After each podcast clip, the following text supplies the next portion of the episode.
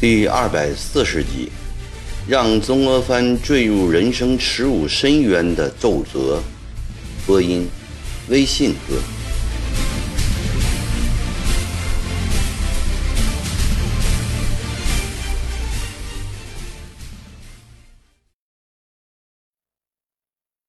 尽管是这样，洋人毕竟是可恨的，中国人不欢迎他们，讨厌他们的教诲。他们为什么要死皮赖脸地待在中国呢？为什么要强行在中国传播他们的教育呢？他们究竟意欲何为？是为了掠夺中国的财富，还是要迷惑中国人的良心？轻易也不是全然没有道理的。我们应该借此机会，将一切外国人通通赶出国门，从此以后不与他们往来。关起门来办自己的事，你的船坚我们不稀罕，你的炮利我们不需要，你的千里镜看得远，我们自古以来没有这东西，也照样行军打仗。善用兵者亦能取胜。轻易毕竟代表中国的民情、民气、民风。假若他曾国藩这时站在天津。如此振臂一呼，天下人都会竖起大拇指，称赞他为爱国英雄。而如今他却要奉太后、皇上之命，代表中国向洋人低声下气赔不是，驱使工匠去修复百姓怒火焚烧的教堂，用隆重的礼节去安葬枪杀中国人的元凶，拿数十万白银。去抚恤被人们恨之入骨的洋人，杀中国百姓的头，去平洋人的愤恨。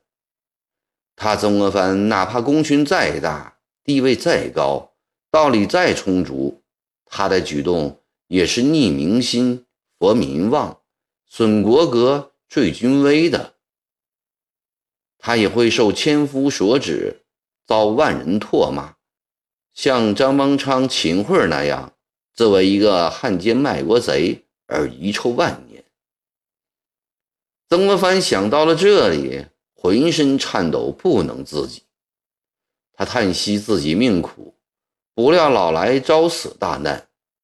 如果这时仍在两江，或掉在除直隶外的任何一省，这种倒霉的事也不会轮到他的头上来，说不定还可以讲几句体面话。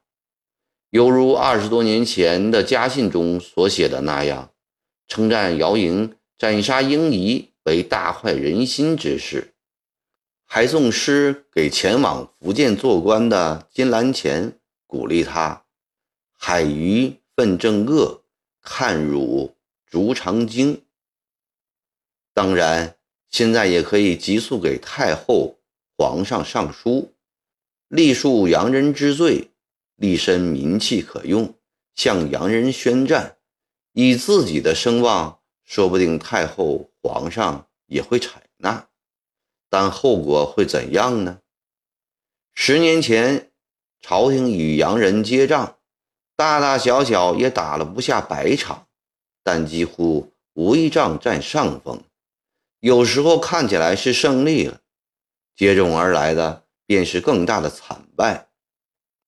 三十年前那次烧鸦片烟的战争，给刚刚进入仕途的曾国藩以深刻的刺激。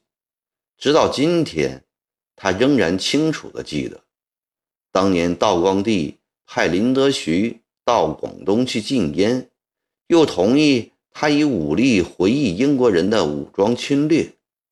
但后来仗打败了，道光帝又把责任全部推到林则徐的身上。将他革职充军。道光帝号称圣明，颇思有所作为，尚且如此出尔反尔。太后乃妇道人家，皇上为未成年的同志，更不能指望他们承受开战后的巨大风险。到头来，自己就会变成把国家推进灾难中的罪魁祸首，而国家必定也在人力、财力上蒙受着大百倍、千倍的损失。哎，大人，大沽口水师总兵送来急报，洋人又开来六艘炮舰，连前四三艘在内，总共九艘。全部荷枪实弹。赵烈文火急火燎地推门进来，说道：“哪个国家的？法国的。”曾国藩大吃一惊。照会上说，法国的炮舰还在红海，这六艘战舰又是从哪里开过来的呢？这些可恶的洋人，又凶恶又狡诈。你代我写个便笺，告诉水师吕震，叫他不要惊慌，做好战争准备。我正调集大军前往大沽口援助。好，我就写。你还代我给省三写封信，叫他立即从章丘出发，前来天津听命。是。曾国藩长吁了一口气，说道。郑三这封信本应我亲笔，但我今天太忙，不能分心。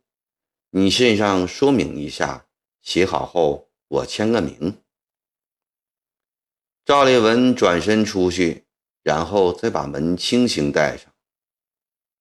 这个意外的军情，迫使曾国藩立即把思路转到了对待罗舒雅、魏妥玛的照会上来。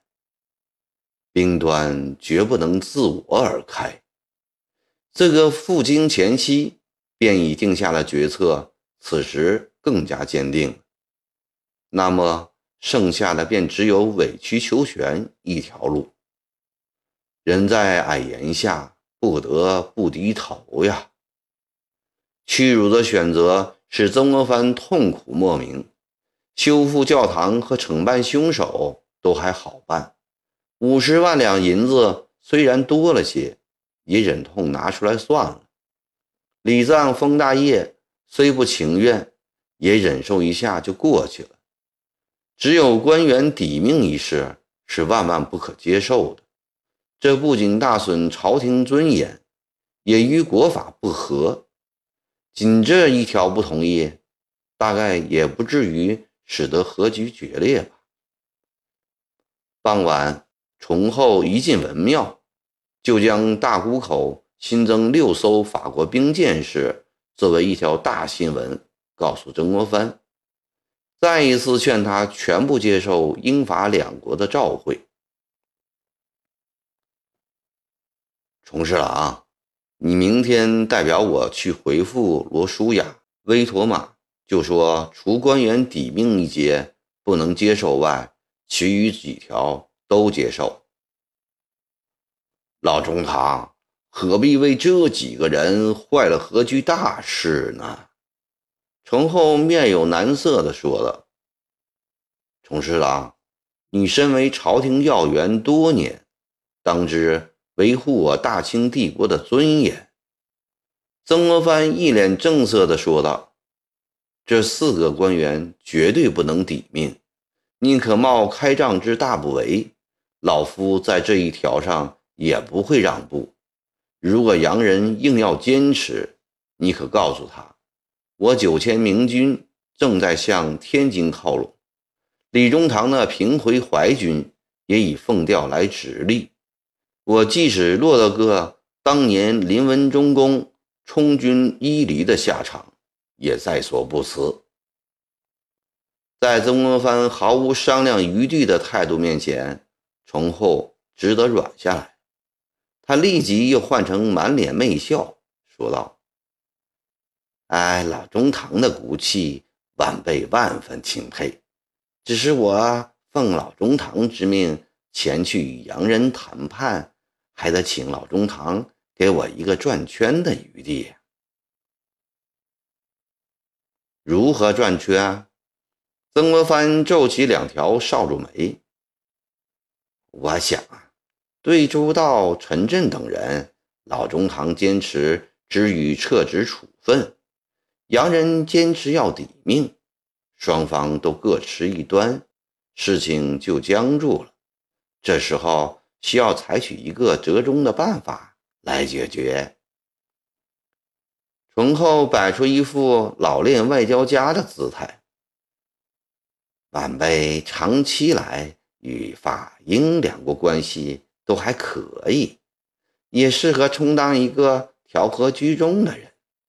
晚辈到时提出这样一个方案，即以严重失职、给国家造成重大损失为由，将周道等交刑部演绎。老中堂看。如何呢？不合适，太重了。曾国藩摇了摇头。老中堂，醇厚极了。这看来是我们向洋人让了一步，其实也只是做做样子而已。周道等人的处分再重，也只发军台效力，在我们自己国家里，这话。还不好讲吗？待事态平息，洋人出了这口气后，老中堂在一直保奏，他们不又回来了？照旧当他们的道员、总兵。晚辈还可以私下对他们讲，老中堂这样做也是没有法子的事。老中堂为国家委曲求全，请他们也为国家暂时委屈一下。巧舌如簧的崇厚这番话，终于打动了曾国藩。他授权崇厚做这样的折中。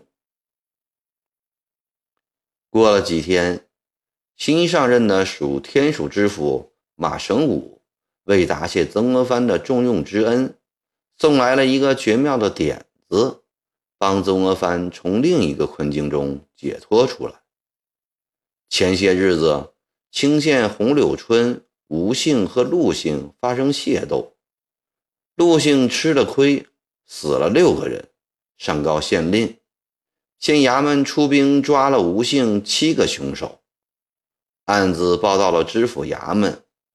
一个老书吏悄悄对马知府说：“呃，太后要曾中堂多杀几个凶手，曾中堂为证据不足而发愁。”清县这七个凶手横竖是死，不如将他们算作杀洋人的凶手，这不帮了曾宗堂的大忙吗？马神武听了大喜，连声夸奖书吏脑子活。他正愁没有什么来报答曾国藩，这可真是大礼一件呢。不过他转念又一想，觉得不妥。这些犯人都要对他们宣布罪状，还有他们签字画押的，他们会狠吗？再说，姓陆的要借此雪恨，他们也不会同意呀。哎呀呀，我的好老爷，这事儿您就交给我办好了，您批我一千两银子，我保证把事情办得妥妥帖帖的。于是老书吏支出了一千两银子，他自己留下二百两，然后将八百两分作两半陆姓四百两，吴姓四百两。吴姓七个凶手家里每家分四十两，族长也分四十两，剩下八十两，何主每户摊了二两多。陆姓的也是这样，他们族户少。每户摊了三两多，这下皆大欢喜。吴姓的族长和家属就来劝凶手，叫他们以国家大局为重，在烧教堂、杀洋人的案子上签字画押，保证死后给他们埋上等棺木，建上等坟墓，年年族里公祭。陆姓的族长就来劝死者的家属。叫他们顾全大局，千万不要再上告了。仇人已经杀了，管他死于什么名目？何况每户都得到了抚恤金。这件事情就这样办成了。马太守，你真聪明能干呐！曾国藩从心里赞赏，也是从心里感激。这个主意真是太好了，既可向朝廷做交代，又可堵塞洋人之口，自己的良心也不受谴责了。呃，老中堂啊，若朝廷嫌少，还可以照这个办法多杀几个来。马神武得意地说：“牢房里囚禁着七八个死刑犯，反正都是一死。”到时给点银子给他们，叫他们画个押就行了。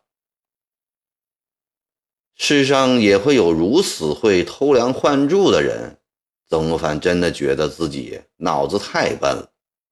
他当夜就给太后、皇上上折：正法的凶手又增加了七名，若嫌少，可由总理衙门去探寻法国公使的态度。他们希望杀几个，报来数字，我们照办。崇厚也兴冲冲地前来禀报，说罗淑雅、威妥玛答应了折中处理，并提出释放武兰珍、王三。为了和局的早日实现，他也代表曾国藩同意了。罗淑雅、魏妥玛也表示满意，连夜回北京去了。其实，曾国藩和崇厚都不知道，法国公使罗淑雅接受了这个折中方案，并匆匆赶回北京，是因为他的国家正面临着严重的局面。原来，法国皇帝拿破仑三世正酝酿着与他的邻邦普鲁士打仗，他要将全副力量用在欧洲。远东的麻烦事。需要尽早结束。没有过几天，法国向普鲁士宣战了。一个多月后，法军败于普军，拿破仑三世宣布投降。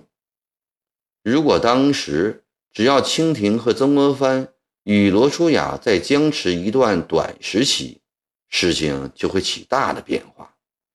然而，他们太闷于世界大事了。竟然一点都不知道。曾国藩听了崇厚的禀报，虽嫌他擅自做主，但事到如今，也只得认可了。正当曾国藩庆幸国家和百姓免除了一场深重灾难的时候，他自己却坠入了人生耻辱的深渊，不仅使他生前悔恨莫及，甚至一百多年后的今天。也不能得到历史的谅解。